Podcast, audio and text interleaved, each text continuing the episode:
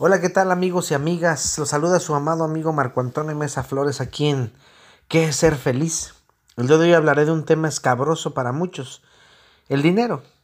Con aquella pregunta de ¿el dinero da la felicidad o no la da? Y si no la da, ¿ayudará a darla? Sé que el tema siempre es escabroso y ya lo había comentado en, en algún momento, porque creemos que el dinero o que el diablo anda entre el dinero. Pero si somos honestos con nosotros mismos, el dinero ayuda, no un poco, ni un poquito, ni un muchito. Ayuda un chingo a las necesidades para ser feliz. El asunto es más moral que real. ¿Por qué? Porque le tenemos miedo a tener dinero, porque posiblemente dejamos de ser humildes. En uno de mis libros que escribí hace ya un buen tiempo que se llama eh, entre amigos subiendo juntos al monte, que habla precisamente del sermón del monte, es una traducción exegético pastoral que hice sobre este texto, esta parte del texto de Mateo 5 al 7. Los que saben, no nada más soy psicólogo clínico o maestro en psicología clínica, también soy teólogo. Y hice un libro que se llama Entre amigos y ahí hablo de muchas cosas, sobre todo de, explico un, un concepto que a veces no entendemos, que es el concepto de humildad. El concepto de humildad que se dice ahí es más la terminología etimológica y la forma real de lo que quiere decir ser humilde, y no tanto lo coloquial o lo que yo pienso. Es algo más técnico, más teórico, y sobre todo tratamos de eh, que el lector entienda cómo es que nosotros malentendemos ese término. Debemos entender que una persona humilde no siempre significa pobre. Existen muchos pobres que son soberbios y muchos ricos que son humildes. Se confunde el término humilde con pobreza.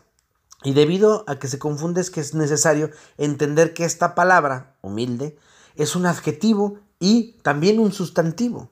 Y humilde como sustantivo no quiere decir eso. Humilde como sustantivo quiere decir ausencia completa de orgullo o también una persona que se somete voluntariamente a algo o a alguien, mientras que como adjetivo califica a la persona o cosa de la que se habla. Entonces sí podíamos hablar de una pobreza económica. Para ser más claro, confundimos el adjetivo humilde con el sustantivo humilde. Cuando se menciona el niño humilde, entonces sí estamos hablando de un adjetivo que califica al niño, que lo califica a lo mejor con carencia de bienes. Mientras si hacemos el humilde es niño o el humilde niño, estamos hablando de humilde como sustantivo y niño califica a ese humilde y entonces el queremos decir en pocas palabras que la persona humilde actúa como un niño, se somete de manera voluntaria o sin, orgullo a otro o a otros. El tema ya en sí es complicado y es la tercera vez que lo digo con esta. No porque eh, sea complicado en sí mismo, sino porque la gente le da mucho miedo hablar de eso. Porque es de mala educación hablar del dinero. Algunos hasta dicen, no hables de eso porque es malo. ¿Malo? ¿El dinero? Ne. Es la mala forma en que piensas del dinero. Pero el dinero en sí mismo no es malo. Es más, el dinero no es más que dinero. Nada más. A lo mejor la forma de adquirirlo sí podría ser mala. Pero el dinero en sí mismo no es malo. La mejor la forma de gastarlo podría ser mala. Pero el dinero en sí no es malo. Y es que seamos honestos, otra vez pido honestidad. Cuando se habla de dinero, se habla con muchos tabúes, con muchos prejuicios, con muchas sombras, porque les da miedo hablar del, del, dinero. Y digo les da miedo porque a mí no me da miedo. Es una realidad que a mucha gente le da pavor hablar de dinero porque creen que si hablamos de dinero estamos, estamos mal. Es más, Conozco personas que piensan que la espiritualidad y la pobreza van de la mano. Bendita mentira. No se necesita ser pobre para ser espiritual. Y tampoco, si tú eres rico, se te quita algo de espiritualidad. Claro que no. Hay que entender primero qué es eso. Y no se trata de ir a la iglesia. Ir a la iglesia no te es espiritual tampoco. El dinero no está peleado con espiritualidad. También me topo aquellos que creen que no necesitan dinero, por favor. Esos son los más falsos, yo creo. Porque si no necesitan dinero, ¿por qué traen teléfonos inteligentes? ¿O por qué buscan vestir bien? ¿O comer en buenos restaurantes? ¿O quieren un automóvil mejor del que traen? Por favor, no sean falsos y hasta nefastos, porque critican a los ricos, les tiran mierda porque son opresores, pero eh, tú también eres un opresor. Yo, claro que no, Marco. Yo ayudo a la gente. Es neta. ¿A poco crees que ellos no lo hacen? Ellos ponen hospicios, asilos, comedores, grandes lugares para que la gente pueda ir y si necesitan ayuda, la tomen gratis. Hacen lo mismo que tú, pero en mayor escala. Y podrías decir, ah, pero yo lo hago, ellos, ellos lo hacen para liberar impuestos, no como yo, que lo hago por amor. ¿Por amor? ¿Y por eso sales en la foto? ¿Y por eso la presumes por todos lados? ¿Para que te aplaudan lo bueno que eres? Te tengo una noticia terrible. Si eres de esos, el dinero no te va a, ah, no te va a buscar, júralo. Porque no le interesa una amistad con alguien que no lo ve bien, que no le interesa estar cerca. Y están los otros, los que piensan que sin dinero no son nadie, los que viven el posmodernismo a rajatabla y creen que para poder ser alguien en la vida debes tener antes de ser. Terrible noticia les tengo. Jamás tendrás dinero suficiente para ser feliz porque dependes de él para ser alguien. Y eso es absurdo. No necesitas de alguien o de algo para ser tú. Dice con la idea de necesito tener para ser, nos hemos convertido en consumistas de todo. Todo está a la compraventa. Y si no tienes dinero, entonces no tienes estatus y por ende no eres nadie. Una idea de Eric Fromm en su libro Tener y Ser, en donde la gente prefiere tener a ser, sin darse cuenta que para poder tener hay que primero ser. Hazme el cabrón favor. Una persona con una autoestima bajísima podría poner todo su ser en el dinero. Este tipo de personas no están dispuestas a cooperar con nadie o a tener relaciones sociales. ¿Por qué? Porque están cegadas. Tienen sus ojos puestos en el dinero. Y esto las va a afectar. Ahora, voy a hablar de algunas investigaciones, como la de Jeffrey Shanch de la Universidad Neoyorquina de Colombia, uno de los autores del Informe Mundial de Felicidad del 2015. Dice, el dinero por sí solo no da la felicidad. Y la palabra clave aquí es solo. Si lo eliminamos, entonces vamos a tener problemas. Daniel Kahneman de la Universidad de Princeton y Premio Nobel de Economía dice, más dinero no lleva a experimentar más momentos de felicidad. Sin embargo, el bienestar material contribuye en cierto modo a vivir feliz. Si entendemos esto, estamos entendiendo que el dinero por sí solo no da la felicidad, necesita otras cosas, pero sí la da. ¿sí? Y que entre más dinero tengamos, no quiere decir que vamos a ser más felices, pero teniendo bienestar material, contribuye nuestro modo de ser felices.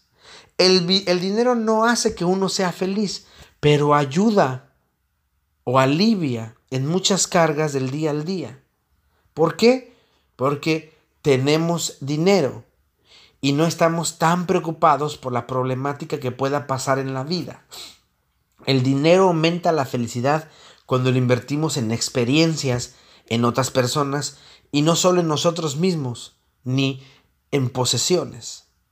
Ninguna de las investigaciones que yo he leído me dicen que el dinero no ayude a ser feliz. Todos llegan a la misma conclusión. Aún la investigación más vieja de todas, que se encuentra en la Universidad de Harvard, que por 78 años comenzó a investigar sobre la felicidad en el famosísimo estudio sobre el desarrollo del adulto, que comienza en 1938 con 70 hombres jóvenes, que empezaron a trabajar sobre eso. Hoy día son más de mil hombres y mujeres, hijos de los participantes originales de los que se hacen su investigación. El actual director es el psiquiatra Robert Waldinger, y él llega a la misma conclusión que todos sus colegas en el mundo. El estudio muestra que cubiertas nuestras necesidades un aumento de ingresos no necesariamente nos da la felicidad. Y hay que tener mucha buena lectura y comprensión lectora. Si somos duchos en esa lectura, las palabras que aquí importan son cubiertas nuestras necesidades. El dinero, digo, el estudio muestra que cubiertas nuestras necesidades, un aumento de ingreso no necesariamente nos da la felicidad.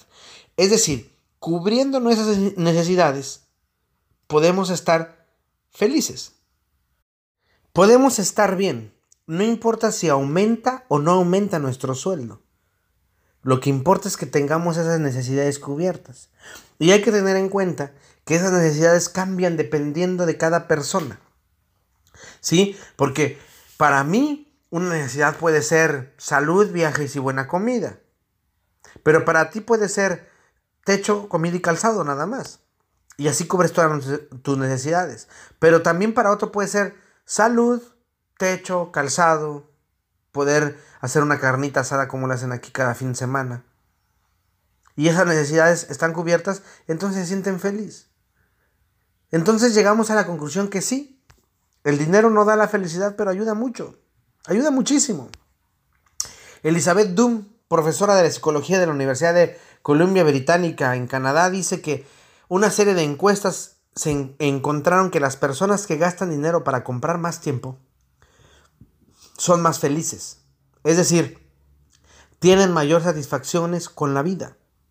Porque con dinero se compra tiempo. Y eso es bastante efectivo para reducir estrés y ansiedad. Junge Claric, el amo y señor del neurocoaching de ventas, dice que en una de sus conferencias sobre energía, que las cosas que más nos dan energía son actitud, dinero y hacer lo que me gusta. O seguir tu sueño o tu vocación, que es hacer lo que te gusta y que eso hace que tú seas feliz. Y si notamos y escuchamos las 10 cosas que según él nos dan energía, las tres mejores y las últimas son actitud, dinero y hacer tu vocación o lo que te gusta.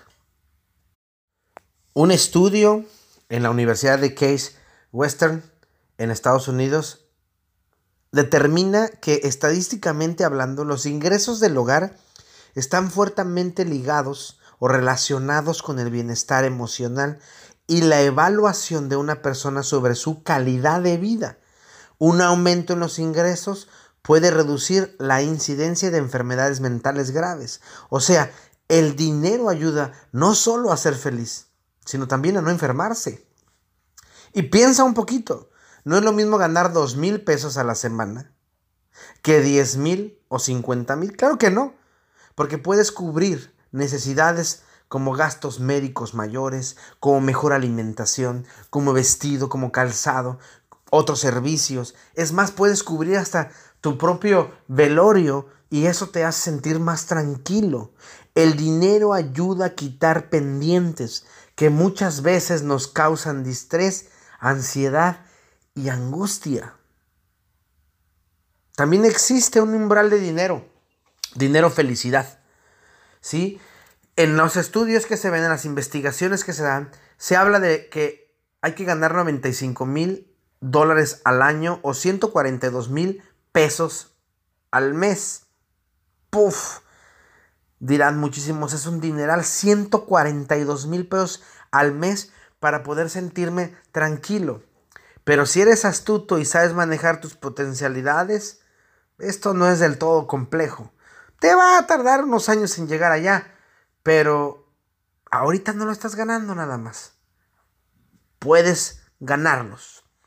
Y aquí viene la palabra, la palabra mágica que a mí eh, me ha gustado y la he escuchado, leído de muchos de los autores en los que me, he topado, como Napoleón Hill, Bill Gates, Steve Jobs, Donald Trump, eh, Robert Kiyosaki, el, mismo Zuckerberg de Facebook, Junger Claric, Diego Dreyfus, que también es muy bueno en el asunto este del dinero, el que lo critican mucho, y otros más. Y lo voy a citar a ellos porque también es bueno que si tú lees alguno de los estudios de la felicidad te des cuenta que el dinero eh, no es la misma felicidad, la misma dicha de aquella persona que hace su dinero por medio de su trabajo que de aquella que lo heredó. No pasa lo mismo de ninguna forma. Pero lo que sí creo es que estas personas lo han dicho y es que, o lo han escrito como Napoleón Hill, que hay que preferir el dinero. No necesito porque yo soy. ¿Sí? Yo soy alguien. Tengo o tenga o no tenga dinero. Yo soy alguien. Ni tampoco me vale un gorro el dinero porque me gusta la buena comida, porque me gustan las buenas ropas, los viajes, la diversión. Tener cubierta todas las necesidades de salud, de bienestar y todos esos rollos de escuela. ¿Sí? Porque puedo, quiero cubrir hasta lo de mi muerte de aquí a 100 años, ¿no? Quiero cubrir esas necesidades que me hagan sentir tranquilo, más relajado, más en paz. Yo te prefiero. No te necesito, tampoco te hago un lado, pero te prefiero. Pero, Marco, ¿cómo hacer dinero? ¿Cómo poder tener dinero para lograr esos 150 mil al mes y estar más relajados? No, cuidado. No se trata de hacer esos 150 mil al mes, sino de saber cómo hacerlo sin tener que matarte de estrés o distrés y ansiedad para llegar a, a esa meta. ¿Sí? Sino tener algunas cosas que, te, que en el viaje vayas también disfrutando, porque como le digo a mis pacientes, clientes o consultantes, la, meta no importa, lo que importa es el viaje y cómo vas disfrutando ese viaje. Y debido también a que me han pedido que pues enumere algunas formas, les voy a enumerar 20 formas de poder hacer dinero. La regla número uno, haz lo que te gusta hacer y cobra por ello. ¿Has escuchado bien? Haz lo que te gusta hacer y cobra por ello. ¿Te acuerdas de aquella frase que dice que todos los niños traen su torta bajo el brazo? Es verdad, todos la traemos, pero muchos no la explotan por miedo al arriesgarse, por miedo a lo no seguro, por no confiar en ellos. Y entonces no hacen lo que les gusta, hacen lo que saben hacer porque les pagan.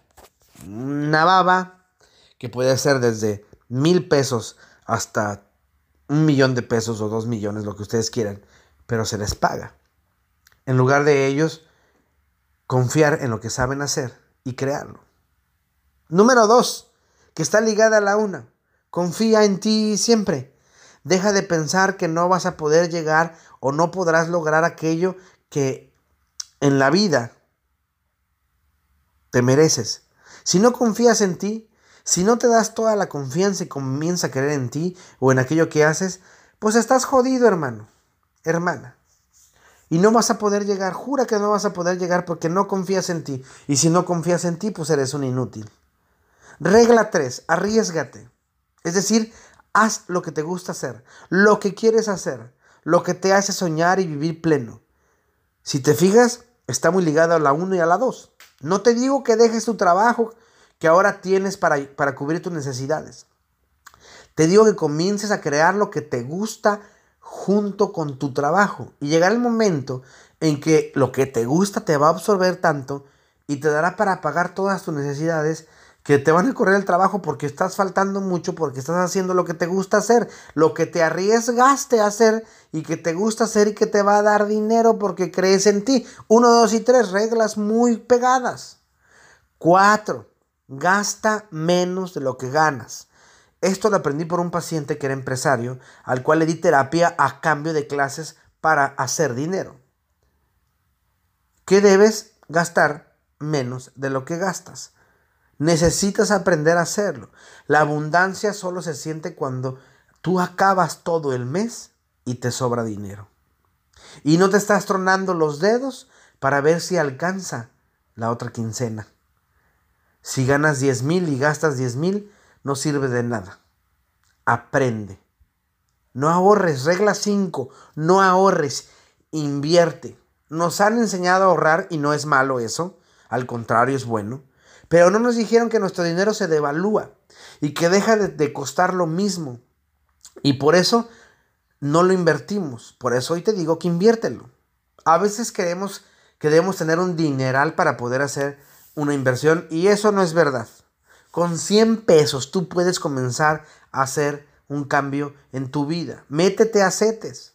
Sí, a CETES. Y comienza. Es más, cómprate el libro este de Pequeño Cerdo Capitalista. Esta muchacha te explica bien todo esto. Y sí, parece comercial. No me va a dar eh, una lana por, por, promocionar su libro, pero vale la pena comprarlo. Comprar ese eh, Piensa y ser rico de Napoleón Hill, este, Padre Rico y Padre Pobre de Kiyosaki, y aprender, sacar, sacar la savia que hay ahí y, y aprender a hacer dinero. Deja de tenerle miedo. ¿Sí? Regla 6. No pienses que si trabajas para otro, eso es seguro. Otra de las cosas que nos enseñaron en la escuela, muy mala educación, es busca un trabajo seguro. Estudia bien para que cuando alguien, cuando salgas, alguna compañía te contrate. ¿Por qué no te enseñaron a hacer tu propio negocio? ¿Por qué no te enseñaron a emprender lo que tú podías hacer? En cualquier compañía que no sea tuya, tú vales unas monedas. Pueden ser 100, pueden ser mil o hasta millones, pero vales eso, monedas, solamente eso. Regla 7. Lee mucho. Si quieres ser diestro en lo que haces, debes mantenerte leyendo siempre. A mis alumnos les insto y les insisto en que siempre deben leer todos los días. Todos. La felicidad está al alcance de un libro. Te lo juro. Lee sobre lo que te gusta hacer y vuélvete más diestro. Lee mucho. Regla 8. Busca amigos, no conocidos. Los amigos retan, los conocidos solo aplauden. Los conocidos son fans. Esos hay muchísimos. Pero no van a ver muchos de tus errores, no van a ver más allá de tu nariz, no te van a retar. ¿Por qué? Porque te idolatran. Jamás van a buscar que tú seas mejor. Los amigos sí. Los amigos hermanos te van a retar. No te van a dejar estancarte y no van a dejar que no dejes de buscar tu sueño. Y aún a pesar de que puedas perder la amistad por alguna infantilería tuya de que no te gustó como te lo dijo, ellos seguirán buscando que tú crezcas. Busca amigos, no conocidos. Regla 9. Escribe. Siempre escribe tu plan de trabajo, siempre. Es una de las mejores estrategias que tú puedes hacer.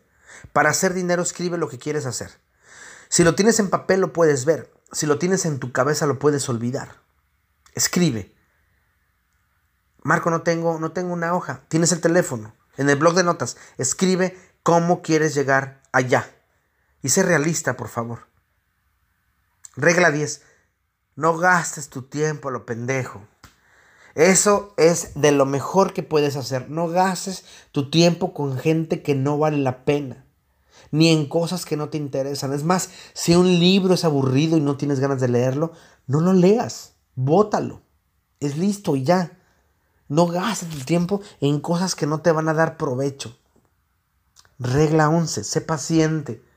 Por favor, sé muy paciente. Una de las, de las que menos usamos es estas. Es esta, esta regla, la regla 11. No somos pacientes. La gente quiere hacerse rica de la noche a la mañana. No, mi vida. Eso te va a llevar por lo menos ocho años de trabajo constante y a veces sin cosas sociales, de trabajo arduo en lo que tú sueñas y a veces no dormir, pero sí soñar. En una empresa no vas a llegar nunca al lugar. En tus sueños, sí. Regla 12. Aprende a decir no. Porque esa es una de las cosas que también nos cuesta mucho trabajo. No sabemos decir no. Si sales con alguien y esa salida te va a costar dinero y no quieres hacer un gasto, debes decir no quiero gastar en eso. Debes decir no, no, no. Si se enojan tus amigos, no son tus amigos, mándalos al chorizo. O que ellos te inviten y que ellos gasten, pero que sean ellos. Tú aprende a decir no y no gastes en lo que no puedes. Regla 13. Debes aprender a no apegarte a gastos que no necesitas o que no puedes eh, pagar. Porque eso pasa. A veces se gasta en vacaciones, en hospitales, en restaurantes, en ayudar a Juanito, en ayudar a mamá o papá, en, embargarme por alguna cosa de salud que tienen ellos. No, no tienes el dinero. Aprende la regla 12 a decir no.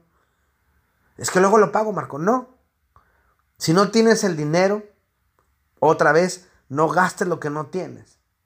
Punto. Regla 14. Creo que esta es la más importante, una de las más importantes. Acéptate. Si eres pobre, eres pobre. Si eres de clase media, eres de clase media. Si eres rico, pues qué bien. Pero es posible que no seas tan pobre como los que están en los linderos, pero tampoco tan rico como Luis Miguel. Tú eres y eres así, porque muchas veces en tu mente no te aceptas. Acéptate. Regla 14, acéptate. Regla 15. Deja de culpar a los demás de tu pobreza. Esa, de, esa es una cosa que es definitivamente rarísima en nuestra sociedad. ¿Por qué culpamos a los demás, al diablo Dios, al Seguro Social, a Andrés Manuel López Obrador, el presidente de México, a Hugo Chávez, que ya está murió, me vale madre, a Hitler por malo? ¿Por qué culpamos a los otros? Ah, es que soy negro. Deja de culpar el color también. No tiene nada que ver el dinero con que tú seas pobre. ¿Sí? No tiene nada que ver tu actitud hacia el dinero, más bien porque tú seas pobre. Deja de culpar a los demás. Ocúpate para poder salir de esa situación en la que estás. Ve qué puedes hacer, cómo puedes potencializarte. Lánzate y vas a ver. Regla 16. Enfócate en el conocimiento y no en los papeles. Podrás tener muchas certificaciones y títulos, pero si no sabes hacer nada de lo que dicen esos títulos, estarás muy jodido. Porque los títulos se compran, el conocimiento no.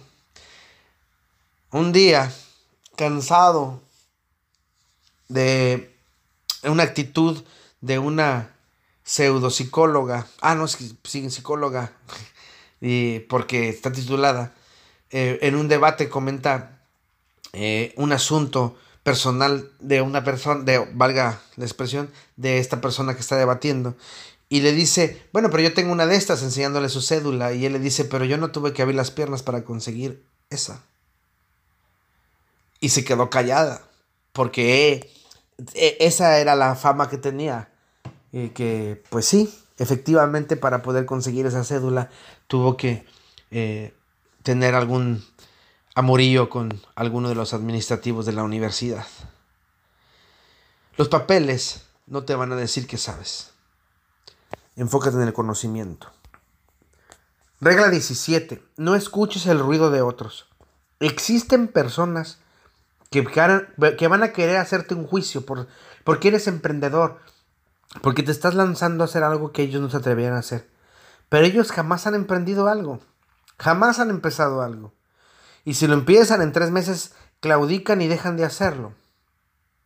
No escuches el ruido de ellos.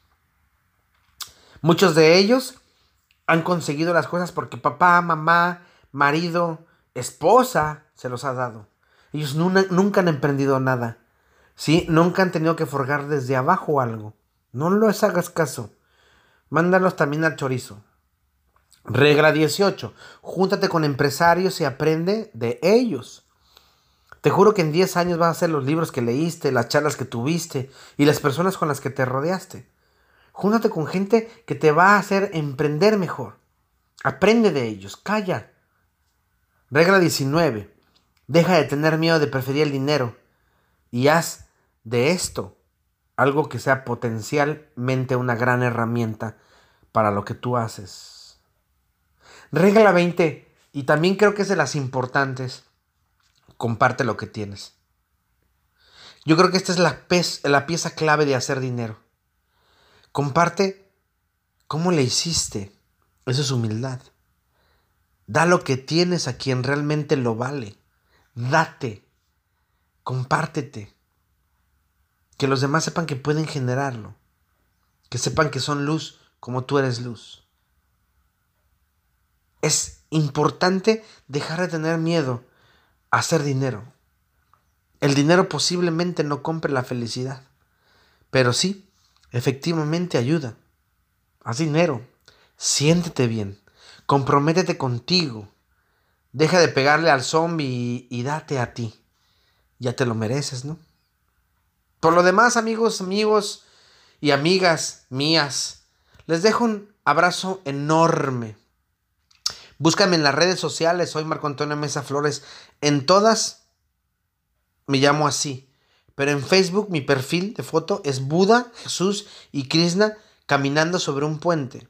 La foto que está detrás tiene un letrero que, que dice advertencia en rojo, un letrero de advertencia divertido.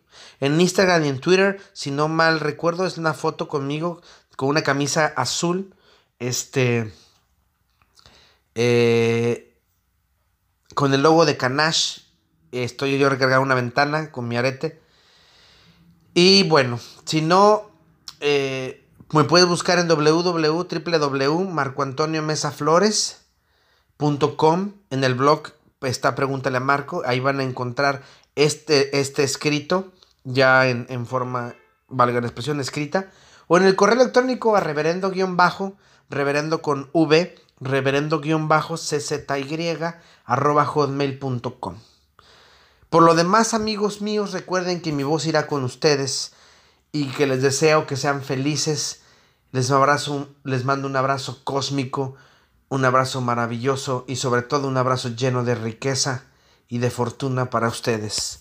Les amo mucho.